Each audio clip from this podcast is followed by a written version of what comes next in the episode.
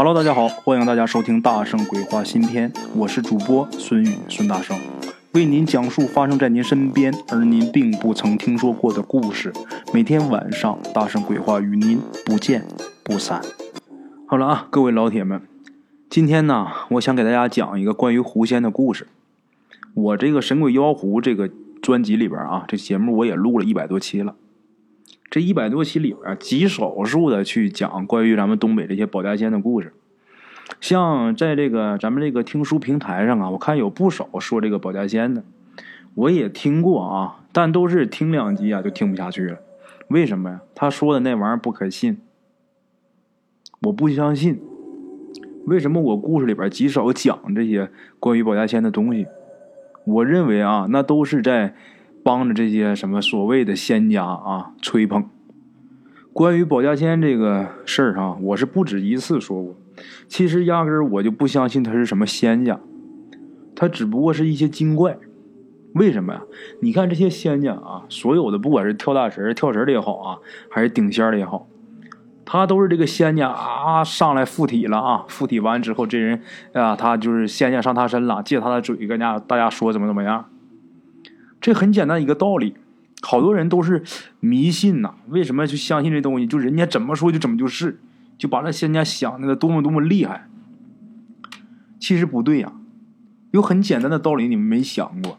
为什么说你要说他是仙，他都是仙了，他怎么还得附到人身上来呢？证明一点什么呀？他不是什么大仙儿。他要真有那本事，他不附人身上，他就显形了。咱举个简单的例子啊，那佛爷厉害吧？那如来佛祖厉害吧？那是本事大的真佛吧？观音菩萨厉害吧？那是救苦救难的菩萨吧？你们谁见过哪位佛爷、哪位菩萨附到人身上来了？没有。所以说我压根就不承认他们是仙家，他们只不过是修炼有一定道行的精怪，而且他这本事还不行，他本事要行他就。不附人身上了，咱们古书上就有记载啊，就凡是附到人身上的，皆为邪祟。正仙没有附到人身上的。我也听说过啊，有什么关二爷上身了，有什么哪吒上身了，有什么吕祖爷吕洞宾上身了。其实那都不是正仙，都是一些精怪。他附到人身上之后，他冒名顶替，他说他是吕祖爷吕洞宾。那么大的大罗金仙，人家怎么就能附到你人的身上来？如何如何？不可能，这东西它就不可信。多数都是以讹传讹，把这东西给神化了。其实你真正看见跳大神，他也就是那么回事儿，他都怕人，有的人横的他都害怕。其实他就是一些精怪，他可不是仙家。咱再说说啊，既然讲到这儿了，再多说几句。那么说这些精怪啊，他为什么要附到人身上，又给人看病，又给人看事儿呢？其实他们呢，也是借着人身给他们自己修行。这些精怪，他凡是要修炼的，他都得渡劫啊。他为了渡劫的时候，他能顺顺利利的过去，他得给自己积功德。所以说，他才附到人的身上，让这人呐来给他办事儿，给他自己积功德。那他附到人身上，首先他这个弟子啊就受不了。你人身上你附着邪祟，那人能受了吗？另外一个，这些仙所谓的仙家啊，他们本事真不大，看什么事他也不一定能看得准。而且他毕竟是一个精怪，这些东西他报复心还很强。你看所有的这些故事里边啊，你但凡对他有一点不敬的，他可不保你，他害你。所以我不承认他是仙家。那么，既然我不承认这个东西，那我我今天为什么又要讲一个关于狐仙的故事呢？这个东西不能一锤子打死，也确实有成仙得道的这些精怪。狐仙是这里边最容易成道行的，剩下你像什么黄鼠狼啊、蛇精啊、蛇仙呐这些东西成真正成仙的少。你看啊，神鬼妖狐、魑魅魍魉，这里边这个狐狸它本事最大。这个狐狸里边也真听说过有修正道的，啊，咱们今天这个故事啊，这个狐仙他就是一个修正道的狐仙，咱们来听一听这个狐仙跟咱们其他平时听到的东北的这些保家仙他有什么不一样啊？今天咱们这个故事当中的这个主人公是一位爷爷，现在这老爷子已经去世了，他家住在我们东北的松花江畔，确有其人啊。他活着的时候，在他们当地啊，包括附近的这些县呐、市啊，很有名，名气很大。所有的啊，他附近的这些什么顶仙儿的、出马仙儿什么的，没有一个不尊重这老爷子的啊。那么说这老爷子是干嘛的？他是也是顶仙儿的吗？不是，这个老爷子他从来不给人家看事儿。但是啊，这些顶仙儿的都把这个老爷子啊，他们本地的人都当做一代宗师，能让这么多人服气，那这老爷子他必定是有什么惊人的造诣。那接下来咱们就开始说啊，咱们说这个顶仙儿这个事儿啊，其实最关键的就是，呃，这些人他能跟这些所谓的精怪能跟他们沟通啊，就是跟这些大仙沟通。这个老爷子为什么这么受人尊重呢？这个事儿就得从几十年前说起。这个老爷爷啊，当时还是小孩的时候，他走丢了一次。走丢那也不能怪他，因为当时这老人家才三岁啊。那个时代是在什么时候？解放前期，松花江边上这么一个山村里边，那时候哪有什么幼儿园呐、学前班？没有，那小孩就是散养，那就是生出来给口吃的，完了之后就自生自灭了。直到咱们七八十年代也都那样，也就是咱们现在九零后啊，能开始享福。直到咱们今天，现在这孩子一个个都跟活爹活爷似的，在那个年代可不是，那小孩就是散养，被狼叼走了什么的，那都很正常啊。在那么一个环境下，这个三岁的小孩啊，他家大人这一个没看住，然后再想找就找不着了，这孩子丢了。也不知道是哪去，是是走丢了，还是掉哪悬崖里边了，还是掉哪河里边淹死了，还是让狼给叼走了，都不知道。那会儿啊，咱们东北这个松花江畔这个山区里边人很少，就这个老爷爷他小的时候，就他们村子里边啊，统共才那么十几户人家。这十几户人家虽然人少，但大家都很熟啊，都跟一家人似的。这一个村子里边人就跟一家人一样，那大家都很热心肠。一听说他们家孩子丢了啊，赶紧就是放下手里的活啊，然后这十多户人家一共出了二十多个大人，就一块上山给找孩子。最有可能就是走山上走迷路了，走丢了，或者是被狼给叼到山上了。最起码你就是被狼叼到山上，那他吃完之后他也得给留点骨头渣子，哪怕是上山你光找到点骨头，那大伙也得进山帮忙找。为什么？你就是找到点骨头，那也得告诉他们家人，之后让他们家人心里边踏实下来，最起码心放下来。如果你活不见人，死不见尸，那在心里边总是个病啊！大伙都上山帮着找。咱们东北那个大山呐，尤其是那个年代啊，你别说二十多个人，你就两千多人部队，你放进去，那也得像大海里边撒一把盐一样啊！况且啊，那深山老林呐，没人敢进呐。他只能在这个浅林子这个附近来找。这些人呢是带上干粮，带上水，在这个山附近一连找了三天。这三天没找着，等到了第三天，这个丢小孩这个家里边那已经不抱希望了。然后啊，这整个村子人呐都很沮丧，因为说都很熟悉，这么家这个孩子那就跟大伙的孩子是一样的，大伙心情都不好。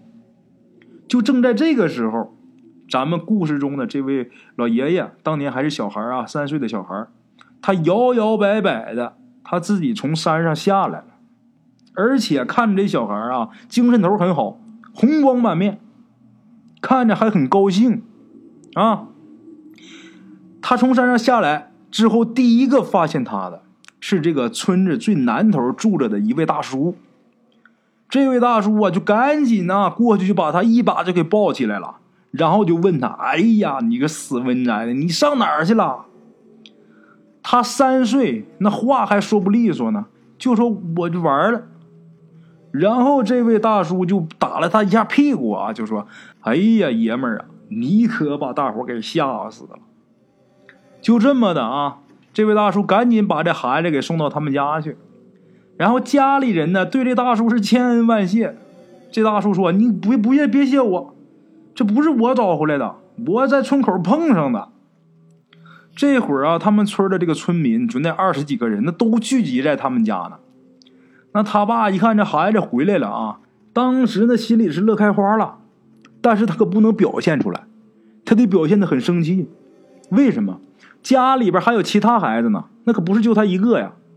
这他妈你出去跑三天回来了，你跑够了是吧？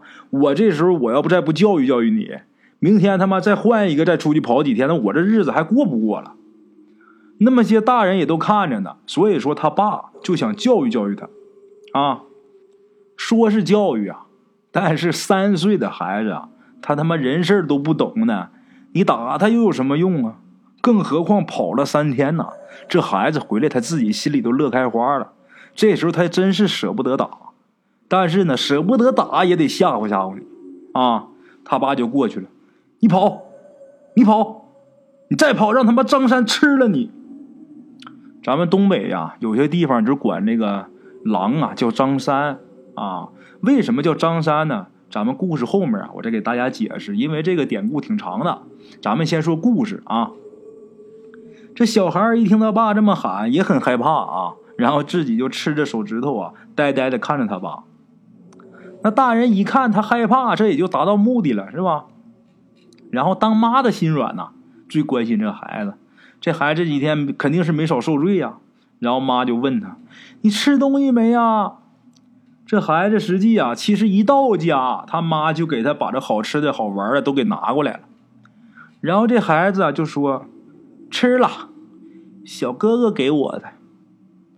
大人就纳闷儿，什么小哥哥？然后这孩子就说呀，在山上有个小哥哥陪他玩，陪他吃饭，陪他睡觉，还把他给送回来了。他两个人是好朋友。这大人就更纳闷了，就问你这小哥哥在哪儿呢？他说呀，刚才就在村口呢，现在走了。啊。这个事儿也就过去了。不管怎么说，这孩子是太太平平的回来了，家里人也就放心了。再深问也不能深问，他一个三岁孩子，他能说出什么呀？事儿呢就过去了啊。一转眼到了快过年的时候，咱们农历啊腊月二十九的时候，这天啊，这个小孩正在屋里边玩呢，玩着玩着，他忽然间就跑出去了。咱们大东北呀。冬天的时候啊，腊月二十九，那天寒地冻啊，滴水成冰啊，那就没什么事那大人都整天在屋里边猫着，他这往出一跑，家里人就以为他出去撒尿去了。那大冬天的，除了拉屎撒尿，谁出去干嘛去？是吧？家里人也没太在意啊，就以为这小孩嘛，他总有这个 出人意料的举动嘛，一会儿就回来了啊。过一会儿啊，这孩子真回来了。进屋之后呢，他爹就问他干啥去了。然后呢，他就说呀：“小哥哥来了，我去和他玩。”他爹呀，一听说他这个小哥哥来，一下想起之前他走丢的时候那个神秘的小哥哥啊。虽然说没问明白怎么回事，但是大人心里边也犯嘀咕。他爹就赶紧出屋一看，这时候就看见啊，一只红毛狐狸，那毛红的那个艳呐，就跟火一样啊。这只狐狸正不紧不慢的就出村啊，能看见他们村口嘛，在他们村口往外走呢。出村之后上山了，啊，咱们简短截说，从那以后，每年农历的腊月二十九啊，他的这位狐狸哥哥都来找他玩哎呦，这一下村里边都知道，就胡养开喽，就说这孩子他认识一狐仙，咱们东北人都信这个了啊。为啥叫狐仙呢？因为呀，他们村里边曾经有几个小伙子啊，大概能有这么十五六岁这么样，小孩逞强嘛。那在松花江畔那林区里边住的这孩子，那不可不是就想着没事打打猎吗？这几个十五六岁的孩子，他们也不管什么狐仙不狐仙，就去给这狐狸下套去了。结果啊，也不知怎么的，这狐狸是一点事也没有。这几个人回家以后就开始发高烧。那烧的都直说胡话呀！最后啊，还是求咱们故事中这个小孩那会儿这个孩子能有这么五六岁的样让那孩子说你帮忙，你去求求狐仙，你跟狐仙有交情啊，你去求求狐仙去，你别跟别让他别跟这小孩子一般见识。然后这个小孩家呀，他本来不同意，但是呢，乡里乡亲呢，是吧？这孩子也不能眼瞅那孩子死啊，就这么的，就说呀，让他去吧。这个小孩啊，五六岁这么个样子，自己啊就走到村外这个山上，也没走太远啊。过了能有这么两个小时吧，这孩子回来了。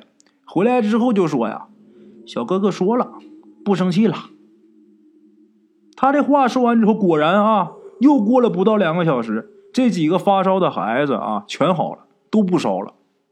就这么的，打这事儿以后，从那以后啊，这村里人对他们家非常尊敬，就说这孩子能耐啊。小时候三岁时候在山上认狐仙做哥哥了，人跟狐仙论兄弟。一般咱知道啊，那家里边要供个大仙什么，那都得叫师傅，是吧？这是他的弟子，而人家不一样，人跟狐仙另哥们儿。啊，就这么的，这个孩子逐渐的长大，然后这个狐仙呐，就教给他如何趋吉避凶。啊，长大以后，当时咱们东北正赶上啊抗日年代，闹日本人，闹日本鬼子，然后这狐仙呢就告诉他啊，你得躲一躲，往哪儿躲，怎么躲？告诉完他之后呢，他就带着他们全村人啊，就开始躲。他这一带着全村这一行动啊，日本鬼子胡子啊，在那么乱的年代，没伤到他们村子一个人，一根毛都没伤着。不过这个小伙子啊，他除了保命的事他问狐仙其他的事啊，他一概不问，就不问狐仙任何事他长大以后了呢，他还是啊，每年阴历二十九，这狐仙都来，都上他们家来。但，教给他怎么避灾避祸啥的，那都是托梦跟他说的。他真身来，就每年农历腊月二十九来那么一天啊。他成人之后呢，没事的时候，他也带着酒、带着肉啊、带着鸡呀什么的上山。他们村里啊有一个不成文的规定，就是说他上山的时候啊，会狐仙的时候，谁也不许上山，不能打扰他们啊。咱们话说，就到了九五年的时候了。一九九五年的时候，这时候他就已经是个老爷爷了。九五年的一个夏天，啊，他这位老爷爷啊，跟狐仙干哥们这位老爷爷，他就把家里人呐都给叫去了。家里边就无非是他的子女嘛，啊，然后跟子女们交代，明天呢，大哥，大哥，他长大以后就不管狐仙叫小哥哥了，管狐仙叫大哥啊。明天呢，大哥送我去个好地方。这家人也没明白怎么回事啊。跟家人交代完之后，那天晚上这老爷子啊安排儿女给他做了一顿非常可口的饭菜，都是这老爷子爱吃的。吃饭的时候呢，自己还喝点酒。酒足饭饱之后啊，自己就进了里屋了。他们家人就都以为啊，这老爷子想眯一会儿呗，因为喝酒了嘛。结果进屋之后。这老爷子自己已经换了一身新衣裳了，然后啊，这老爷子躺在床上，就是没用这么说吧，按现在钟点说，没到半个小时，这老爷子就很安详的去世了。家里人呢，刚当然很难过呀，刚才还好好的呢，一起吃饭喝酒，还笑呵呵，就这么就没了吗？他的一个大儿子啊，然后那爹死了，赶紧哭着去给村长报丧呗，赶紧安排后事发送的事儿呗。他们家是在村的西口。他这一出门啊，就能看见这个山上啊。他这大儿子出门准备给村长报丧的时候，刚一出门，就见这个月光下呀，就看不远处这个半山坡上站着一只狐狸啊。这个狐狸呀，看见他的这个他大儿子，这狐狸也不害怕，这狐狸就在那坐着，跟他点点头，然后这狐狸又起身又走了。他再仔细一看。这狐狸的后面隐隐约约的跟着一个人影，看这个身形跟自己爹一模一样。啊，为什么说我今天要讲这个故事？这是一个真事儿，而且这个故事里边的这位狐仙，人家是一个正仙。你看人家修正道的啊，他没有富人身上如何如何的，那脑袋顶块红布烂蹦跶烂倔的，动不动就上仙就这那的，那都为邪祟。啊，所以说呀，奉劝咱们各位啊，这些东西呢可以信，还是那句话，千万不要迷，千万别迷信。凡事啊，它都是一个因果，就包括这些神仙什么也是的。你真要是说你种的是善因，那你必得善果；你种的要是恶因的话，大罗金仙人家也不可能救你啊。接下来咱们来说一下啊，刚才在故事里提到这个张三，刚才不是跟大家说了一下这个咱们节目的最后来解释一下这个为什么咱们东北有些地方管这个狼叫张三呢？其实啊，这是一个小典故啊，也是曾经发生在我们东北那一片蛮荒之地上的一件事儿。咱们东北啊，这个拓荒史只有两百年，在两百年以前，咱们东北还是一片蛮荒之地呢。你看今天又是什么重工业基地，又是如何如何的。两百年前，咱们东北还是蛮荒之地，而咱们中华民族已经有五千年的文化传承了，我们东北的拓荒史却只有两百年。有的时候啊，有好多人评价咱们东北人，东北人野蛮，东北人爱打架。其实啊，说这些话都有点太片面了。他不想想东北人为什么野蛮，为什么喜欢打架？大家想想啊，两百年前，我们东北还是一片蛮荒之地。我们东北人呐，到了那片蛮荒之地之后，跟熊瞎子抢苞米，跟野狼抢地盘你不野蛮活得了吗？不野蛮就没有我们今天的东北人了。为什么说东北人虎性啊？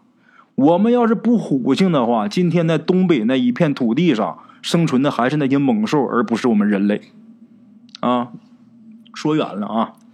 这个张三为什么叫狼？这个典故啊，咱们也得从这儿说起。那个时候，咱们东北啊，是一片荒无人烟的蛮荒之地。那个时候有也有集镇，有人已经开始有人了，但是就是这个集镇上的人也是稀稀拉拉的。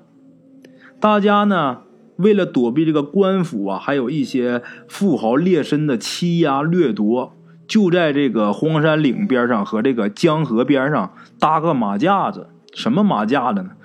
说白就是窝棚，它不算是房子啊。然后呢，在附近刨点荒。刨荒就是把这荒地开垦出来之后种粮食嘛，那那时候全是荒地，那那荒地能长出多少粮食？所以说在那也是勉强过活，过着那么半饥半饱的生活。有这么一个传说啊，从前呢，在这个松花江北岸住着这么一一户人家啊，姓王，王家呢是母子二人，老太太长得是慈眉善目，什么活都会干啊。手也很巧，身旁呢有一个十五六岁的儿子，这个孩子的乳名呢叫铁柱，但是呢人们都管他叫王二小，因为他家里边俩儿子，老大是一个，这二小啊，这个铁柱是老二，所以说咱们东北管老二都叫二小嘛，就我二叔，现在啊还管他叫孙二小呢。王二小啊，自幼憨厚老实。他是靠这个打柴来维持这个生活。他打完柴之后，到这个集镇上卖柴火，然后或者是拿柴火换点别的来。他主要就是靠打柴活着啊。王家对岸呐，他不在河边吗？对岸住着一个孤寡老头。这个老头也不知道是什么时候到这儿来的啊，也不知道家里边都有什么人。但是就是这老头整天一个人在这儿，他整天是病病殃殃的。也不知道这些儿女他有没有啊？还是说这些儿女都出门了或者怎么样？不知道。王二小他们家搬到这儿来以后，这个二小啊，他每天到这个南山砍柴回来的时候啊，他都会路过这个老李头这个房前面。这个小伙子心善，他见这个老李头啊每天总闹病，然后他就隔三差五的呢，就把自己呀带上山来的这些，他打柴他得带干粮啊，他就送给这个老头一部分。给这老爷子吃点然后他逢阴天下雨啊，或者是山上大雪封山的时候，在那之前，王二小他总是先给这个老李头啊，把这水给挑足了，柴火什么给打够了，啊，让你最起码你能活着。这个老李头他有病病重的时候，这个二小啊，要么说他心善呢，日夜不离啊，在那照顾，给老爷生火做饭，给老爷挑水烧水。那把这老爷子给感动的，这老李头是含着热泪呀，跟这孩子说呀：“小子，你比我亲生儿子还强一百倍呀！”就这么的，王二小啊，照顾这老爷子一晃三年多过去了。有这么一天，这老李头啊，突然间把二小叫过来，然后拉着二小的手就跟他说：“铁柱啊。”我实话告诉你吧，我呀不是一个普通的凡人，我本是天上的神仙呐！因为我违反了天条，被贬下凡间受罪呀。现在我呀，公元国满，我要回天上去了。你对我那是一百个头，没得说，我也没有什么好赠予你的。现在呀，我仅有半个聚宝葫芦，我送给你，你留个纪念吧。小子，你别小瞧这葫芦瓢啊！你要是缺米，你就拿它装米，保你永吃不尽；你要是缺少银两花呀，你就拿它装钱，保你永花不完。小子，我告诉你啊，最近松花江要涨水，我走以后呢，如果松花江涨水，你就把这个葫芦瓢放在水中。然后你对上苍啊高喊一声：“李船长载我漂流四方，普度众生免遭殃。”小子，我今天跟你说的，你可记住了。说完以后啊，二小一听老爷子这个状态，以为他是病糊涂了啊，没想到这个老爷子真从这个炕犄角旮旯那儿拿出一个破葫芦瓢。葫芦瓢嘛，一个葫芦中间一切为二，那就是水瓢嘛。我小时候也用过那东西，现在倒是很少见了啊。把这个东西递给二小之后，就说：“孩子啊，还有最后一句话，如果涨水了，江岸上什么你都能救，但是你可记住一句话，千万可别救人呐。”说完之后啊，这老爷子他本来是躺在床上病病殃殃的啊，这一下站起来啊，周身上下呀披金戴银的感觉，冒着金光啊，一转身这人消失了，把二小给看的目瞪口呆啊，手里边攥着这半打葫芦瓢啊，就不知道如何是好了。老爷子走完之后，就什么都恢复正常了，他自己就想我。这到底是怎么回事？我真见着神仙了！得了，回家吧，拿着这个瓢就回家了。但是回家之后，他自己打柴，家里边也是不缺粮，不缺米面油。他这瓢始终他也没用得上。另外一个，他也不敢用，也不知道这玩意儿用完之后到底能怎么回事听老爷子那天说，好像这玩意儿挺吓人的啊。就在那一年啊，秋天的时候。还真因为这个山洪爆发呀，松花江这个河水啊都出潮了，洪水泛滥了，水灾来了。王二小母子啊住的那个小马架子，那眼看就被这水给淹没了。他这时候突然间冷不丁想起来，李老头临走时候送他的那个半个葫芦瓢，他这时候赶紧从米袋子里边把这瓢给拿出来了。他们娘俩没事平时的时候啊，就拿这玩意儿当个瓢使唤啊。就认为它没有什么特殊功能，你就是快米的。这时候赶紧把这个葫芦瓢拿出来，把这瓢拿出来之后啊，就放在门前那个水中，然后他就对着西南高空啊喊了一声：“李船长！”刚喊一个李船长，后面的话还没说呢，啊，他就听呼的一声，一艘船，就这个瓢啊变成一艘船，啊。这个船上面有桅杆，还有这个大舵，有这个船舵啊！哎呀，这个大船呐！他一看见这船之后，那水都快把家淹没了，赶紧把自己娘先扶上船嘛。他紧跟着也上船了。到船上之后，一看那个船舱里边，他简直是目瞪口呆呀！怎么回事啊？什么都有啊，锅碗瓢盆是样样俱全呐！啊，这二小跟他妈这下可得意了，坐着这艘船。慢慢的就随着风向往这个深水处飘过去了。他这个船上啊，不但有锅碗瓢盆，而且船上是油盐酱醋茶，什么都有啊。他这个河里边这水里边淹死的那些鸡鸭鹅狗的，那也吃不完呐。他吃的不愁，什么都有。而且他在江上，那江水里边有鱼呀，有的时候这个鱼自己就跳到这个甲板上了。哎呀，那真是想吃啥有啥，要吃啥有啥。这下这娘俩可得意了啊！就这么呀，一连过了半个月啊，娘俩是不愁吃不愁喝的，这洪水依然没退。这么一天，母子二人呐，刚吃完早饭啊，忽然间就见这个水中啊有一条小青蛇，蛇不大，按现在的尺寸来说，能有这么一米来长吧。这条小蛇啊就被这个浪花给冲的啊，在水里边是来回翻滚。这蛇眼看着，估计它是要被这水给淹死啊。然后这时候二小啊就赶忙啊就拿个东西把这蛇呀就给捞上来了。捞上来之后就给放在这个船舱，它分上中下，就给放在这个舱底了。就在里边一天还给点吃的养活着。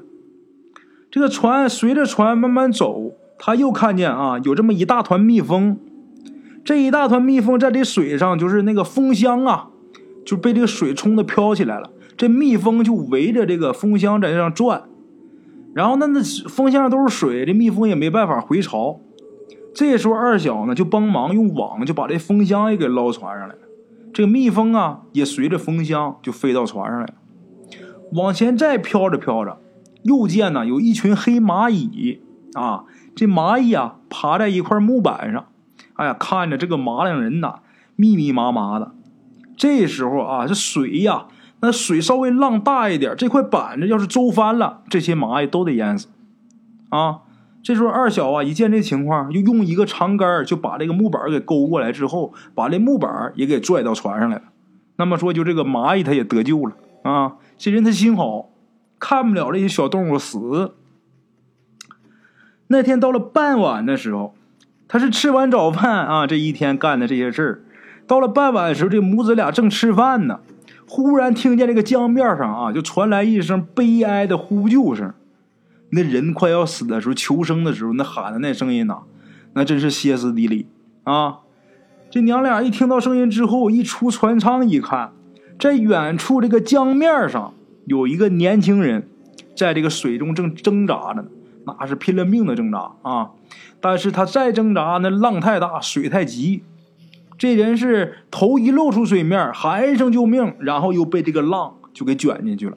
过一会儿再出来，再喊一声，眼看这个形势啊，万分危急，这人要不行了。这时候二小他妈啊，铁柱他妈就催促铁柱说：“孩儿啊，你快下去救救他吧。”说下去救他，离得远，船不能那么快的就过去。这时候你人要跳水里之后。要比船开过去要快，那救人就在分秒之间。二小他水性不行啊，他也害怕。他先是找来一条啊这个粗绳子，这头呢是扔过去啊，扔到这水里边。本想你拽着绳子我给你拉上来，结果那个人被水给呛的就呛迷糊了。他绳子扔过去，那人根本就跟看不见似的，啊，白费劲。二小这时候就想啊，这咋整？那我要不救他，他可就完了。二小就没办法，只能把这他那我下去吧。但是担心浪大，我再回不来，怎么办？就把这绳子的一头就拴在船上，不是有桅杆吗？就是放这个帆布的那个桅杆，他就把绳子这头拴在桅杆上，那一头就系在自己腰上，他就跳下去救人去了。当这个二小啊游到那个落水人的身边时，那个人已经被水给呛懵了。啊，二小过去了啊，他感觉手抓住东西了，这时候就死死的抱住二小。把二小给弄得也喝了几口老汤，啊，喝了几口江水。最后他是费了九牛二虎的劲儿啊，终于是把这人的脚脖子给抓住了，然后呢，绕着他的脚脖子把他给拖上船了。一个手拽着他脚脖子，一个手捋着这条绳子，就这么才把他拽回来。等把他弄上来之后，自己是连累带呛，自己也昏过去了。啊，等他醒过来之后，一盘问才知道。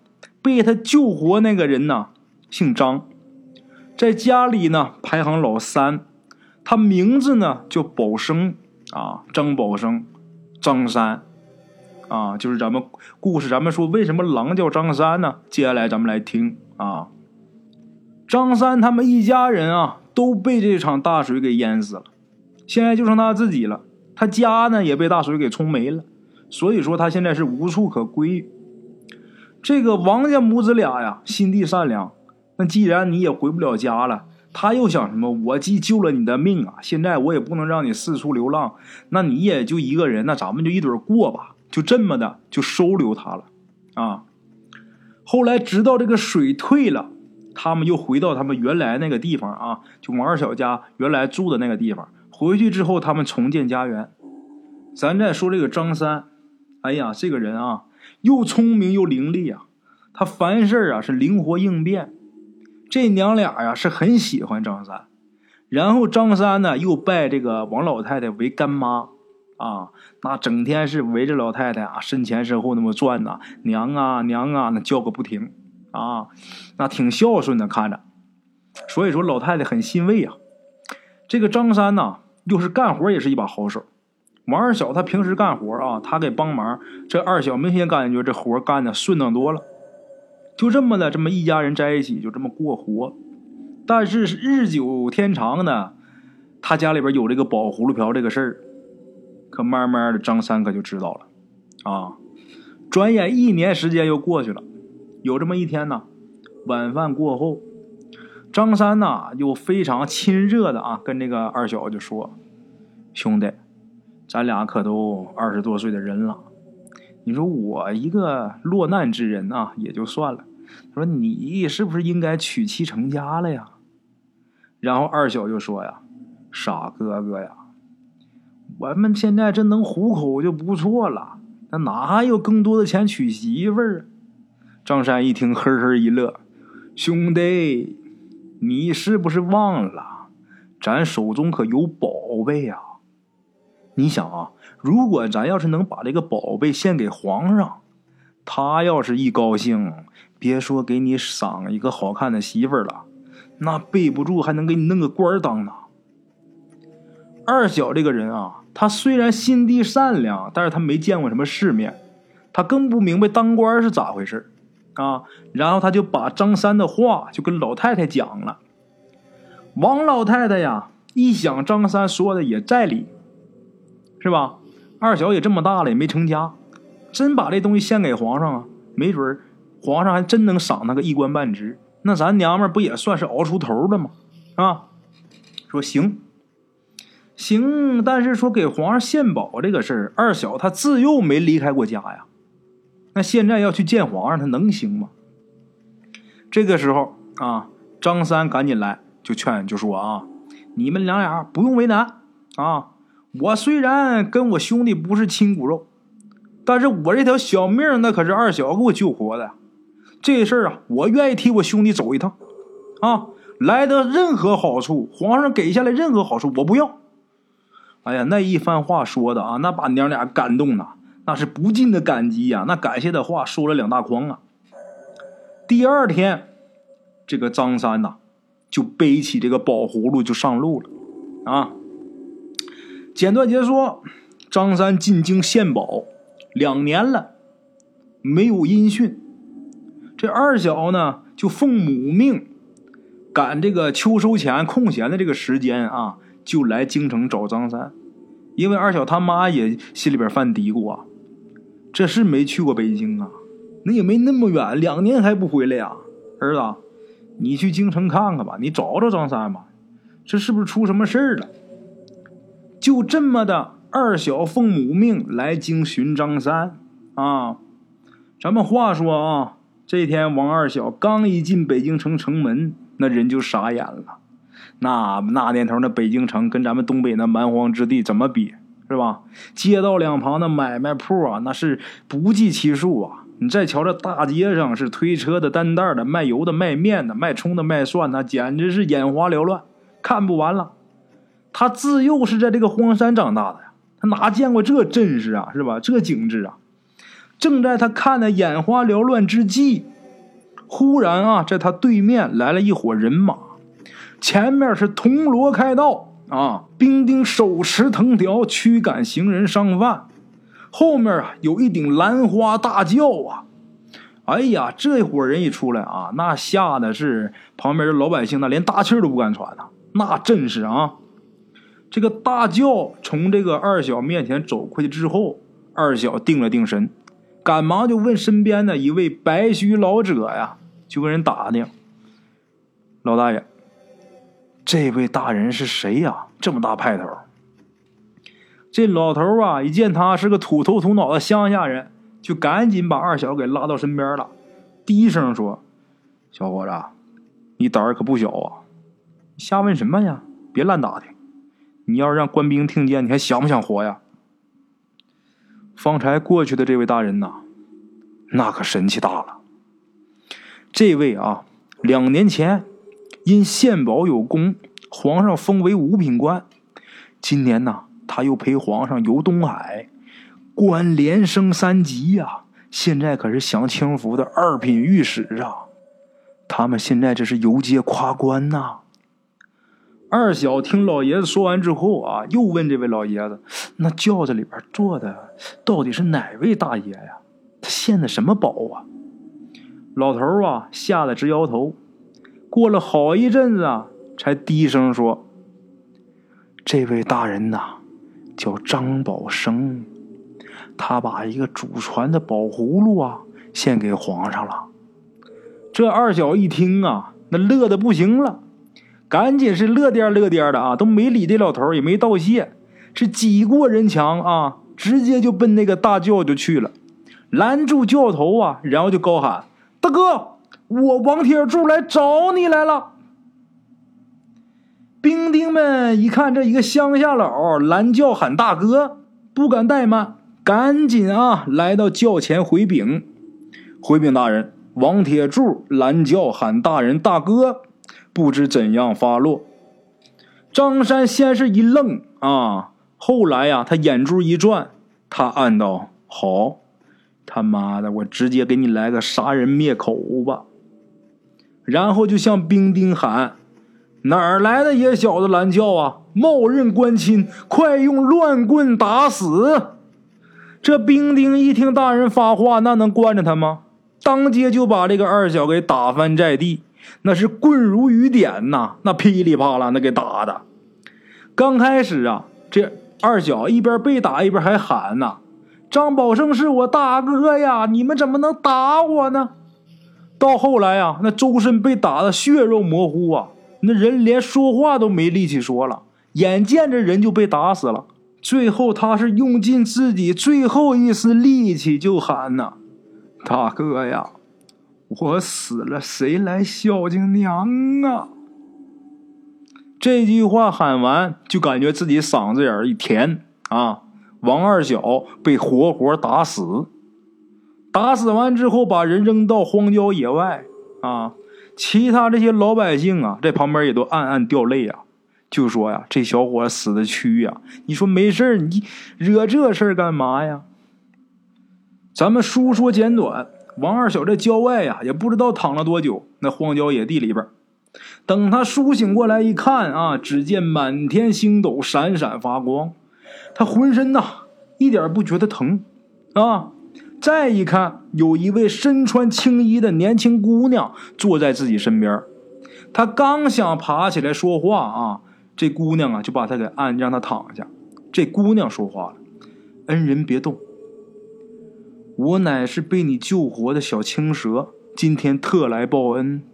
我已采来两颗起死回生还阳草，一株你已服用治好棒伤，另一株带在你身边。明日恩人且信我言，一定要带着剩下这株仙草去接皇榜，救公主活命。”说完之后啊，这个姑娘化作一阵清风，人就不见了。二小听完之后，恍恍惚惚，觉得自己头疼，然后又睡了一觉。这一醒来，已是天光大亮。他这时候浑身确实不疼啊。二小就想，我是不是做的梦啊？但是爬起来一看，身边确实放着一株红艳夺目的仙草啊。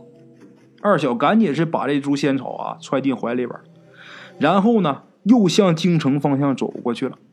啊，王二小直接来到紫禁城下，就咱们今天这个故宫啊，一直来到故宫这个城下，就见那个宫门前围着不少人看皇榜，有人呐就低声念叨着：“哎呀，这皇榜上写呀，谁能治好公主的病啊，就官封一品啊，封她为驸马。”王二小啊，根本就不在乎其他人怎么说，因为他昨天这姑娘跟他说了，让他去接皇榜啊，让他救公主。二小是直接走到这个门卫前面，对着守城的官兵就说呀：“请禀奏皇上，我特来给公主治病。”这门军呢，问了问这个王二小：“你是哪儿来的呀？姓甚名谁呀？”问清楚之后啊，那门军有人接皇榜，他不敢怠慢呐，赶紧啊向皇上禀报。这个时候，咱们说这位皇上正为自己心爱的这位公主啊，皇上的女儿啊得了大病了，皇上正为他的女儿生病发愁呢。忽听有人接了皇榜啊，还声称能治公主的病，当时皇上龙心大悦呀，赶忙传旨啊，请大夫上殿。不大会儿功夫啊，由门军就领进来一位破衣烂衫的这么一位乡下人。满朝文武啊，都因为公主这个病百治不好，那几乎都被皇上骂的狗血喷头啊。忽然听说来能人了，这文武百官也都等着看这位高手呢。等这个王二小一进来啊，一看原来是一个破衣烂衫的乡下佬，大伙心里边都暗暗发笑啊，就不定哪来一疯子呢。这回有热闹看了。这一个满朝文武心里边都这么嘀咕啊。这群文武百官里边就有这个狼心狗肺的张三。等王铁柱一上殿，张三好家伙！吓了一大跳啊！昨天我刚把他打死啊，扔到荒郊野外了，今儿怎么又活了呢？他正纳闷呢。皇上一看金殿上走上来这么一位，心里边也嘀咕。但是既已宣他上殿，皇上就问：“你会看病吗？”王二小赶紧说：“回禀万岁，我只懂打柴捕鱼呀，不通医术。”我根本不会看病，但是呢，我有一株神仙给的还阳草，人世间任何的疑难杂症，服下它立刻见效。说完呢，二小从怀中取出仙草，献与皇上。皇上见二小虽然是乡间孩子啊，但是说话很直爽，很痛快，心中啊也是挺喜欢他的。又见他献上来一株红光耀眼的仙草，皇上心里就有数了，什么呢？公主的病有救了啊！然后赶忙吩咐来呀，给大夫更衣，先把这破衣服先给换了呀。就这么的啊，宫娥呀，急忙手捧还阳草去给公主送药啊。说来也真的奇怪，公主自有病开始，终日昏迷不醒。那一听说吃草药，那都心烦的都不行，而且之前吃的那些，那都是越吃越重啊。现在啊，公主这个状态都已经三四天昏迷不醒，茶饭不进，骨瘦如柴，是奄奄一息呀。而今天啊，这个宫娥手捧药碗一进门啊，这公主啊，如果按平常来说，那都烦的不行，把那药碗噼里啪啦，不定都打碎多少个。但今天这公主也不知道哪来的邪劲儿啊。一闻到这个药香，她把眼睛睁开了。宫娥呀，赶紧扶他起来坐定，就把这药碗小心翼翼的端到他的床边啊。公主这时候是有气无力的啊，令人端起来，她先喝一小口，是别人拿着碗，她拿嘴先抿一小口。这一小口进肚啊，稍停片刻。公主自己把碗拿起来了啊！这一下碗抄起来，这一口气儿把这一碗药喝个底儿朝天。哎呀，旁边这个下人一看啊，这些宫娥太监们一看，好家伙，一个个都目瞪口呆的。那平常因为喝点药，那家又哭又闹，又打人又骂人的，弄不好都还杀人。今儿全没了。能过这么一刻钟的时间，公主自己站起来喊饿。好家伙，病是好了呀！皇上一见这公主真好了啊，赶忙传旨，传什么旨啊？封王铁柱为驸马。为什么？他皇榜上许了，君无戏言呐，谁给我女儿治好，谁就是驸马啊！皇上赶紧传旨，封王铁柱为驸马，三日后完婚。这圣旨一出啊，把谁给吓坏了？把张三给吓坏了。他就心想：这铁柱要真成了驸马，把他这事儿那一股脑都给整露出来，那自己不坏菜了吗？这时候他心眼儿要说这人心坏呢，赶忙是上殿奏本，就说：“万岁，王铁柱能治好公主的病，他一定是绝非凡人。万岁何不再考考他的智慧？”皇上一听，这是爱臣呐，你是有什么主意吗？那你说说吧。这个张三呐，就跟皇上说出一什么主意呢？就说呀，把这个江米跟这大米啊一样，准备一斗，然后把这两种米搅和在一起，让他在一夜时间把这两种米分开，啊，分开之后啊，做这个宴席上的八宝饭。然后在公主婚礼时啊，宫中呢抬出三顶花轿，然后让他认啊，让他认哪一顶是这三顶轿子是一样的啊。他要有一样办不到，证明这人他啥不是。那要是把公主许配给他了的话，那不是亏了公主吗？他如果说一样都没办成，证明他是个骗子，江湖骗子。那时候皇上你就把他杀了就得了。啊！你把杀他一个王铁柱，咱们这大清朝这个公主还何愁没有什么家婿啊？皇上一听张三这么说啊，还真对皇上心思了。为什么呢？皇上他本来对这门亲事啊，他也正为难呢。大家想想啊，那人家是公主啊，王铁柱是个什么？但是你皇上，你皇榜贴出去了。君无戏言呐，是吧？你不能不照办。皇上也不愿意让自己闺女嫁给这么一个货啊！皇上就准了张三的这个奏本，然后立即传旨让王二小照办，不许违抗。那圣旨一下如山倒啊！别说把这个二小急得团团转啊，就连满朝文武啊，谁都替王二小抱不平啊，都替他捏把汗呐。这满朝文武心里边啊，都暗骂：这皇上说话也忒不算数了吧？许给人家当驸马，人家把公主给治好了，他现在又翻脸了啊！当驸马还得办这两件事，那根本就不可能完成的任务啊，是吧？大家心里边都替他抱不平，但是嘴上又不能说什么，而且文武百官心里都骂这个张三，都说张三这个人呐，人中之狼啊，太缺德了！你说你给出这么个主意干什么呀？就在这个王二小啊万分危难的时候啊，二小啊忽然听见啊嗡嗡的这个蜜蜂叫，这个蜜蜂这个嗡嗡的声音，在别人听来那就是蜜蜂的震动翅膀的那个声音，但是二小听来，这蜜蜂可说话了，说什么呀？恩公，恩公不要为难着急，明日选花轿时，哪顶花轿上有蜜蜂？哪顶就是公主的花轿。二小一听啊，心里边高兴。为什么呢？皇上一共给他这俩任务，一个是挑米，一个是选轿子。挑米这玩意儿还好说哈，那选轿这玩意儿太难了。那什么都一样，那一旦猜不中，自己就完了。不但娶不着公主，还得让人杀头。那么最难这关，这蜜蜂帮他过了。这蜜蜂为什么帮他？因为在河里他救过他们。前面咱说那青蛇为什么帮他？那也是二小在河里救过的，啊！二小一想啊，最难这关过去了，那我挑米吧，就别废话了。就这么，二小来到这个箩筐前，就准备要挑米。到这一看，哎，他到这个筐前面的时候，这个米已经分好了啊，大米一堆，江米一堆怎么回事呢？旁边可还趴着一群蚂蚁呢。这蚂蚁也是二小在江里边给救上来的。蚂蚁帮他们把这个米给分开了。哎呀，二小看完之后这感动啊，那是热泪盈眶啊！啊，这小生灵知道报恩呐。这怎么人都不如畜生啊？张三，我救了他，他现在这么害我呀？就这样啊。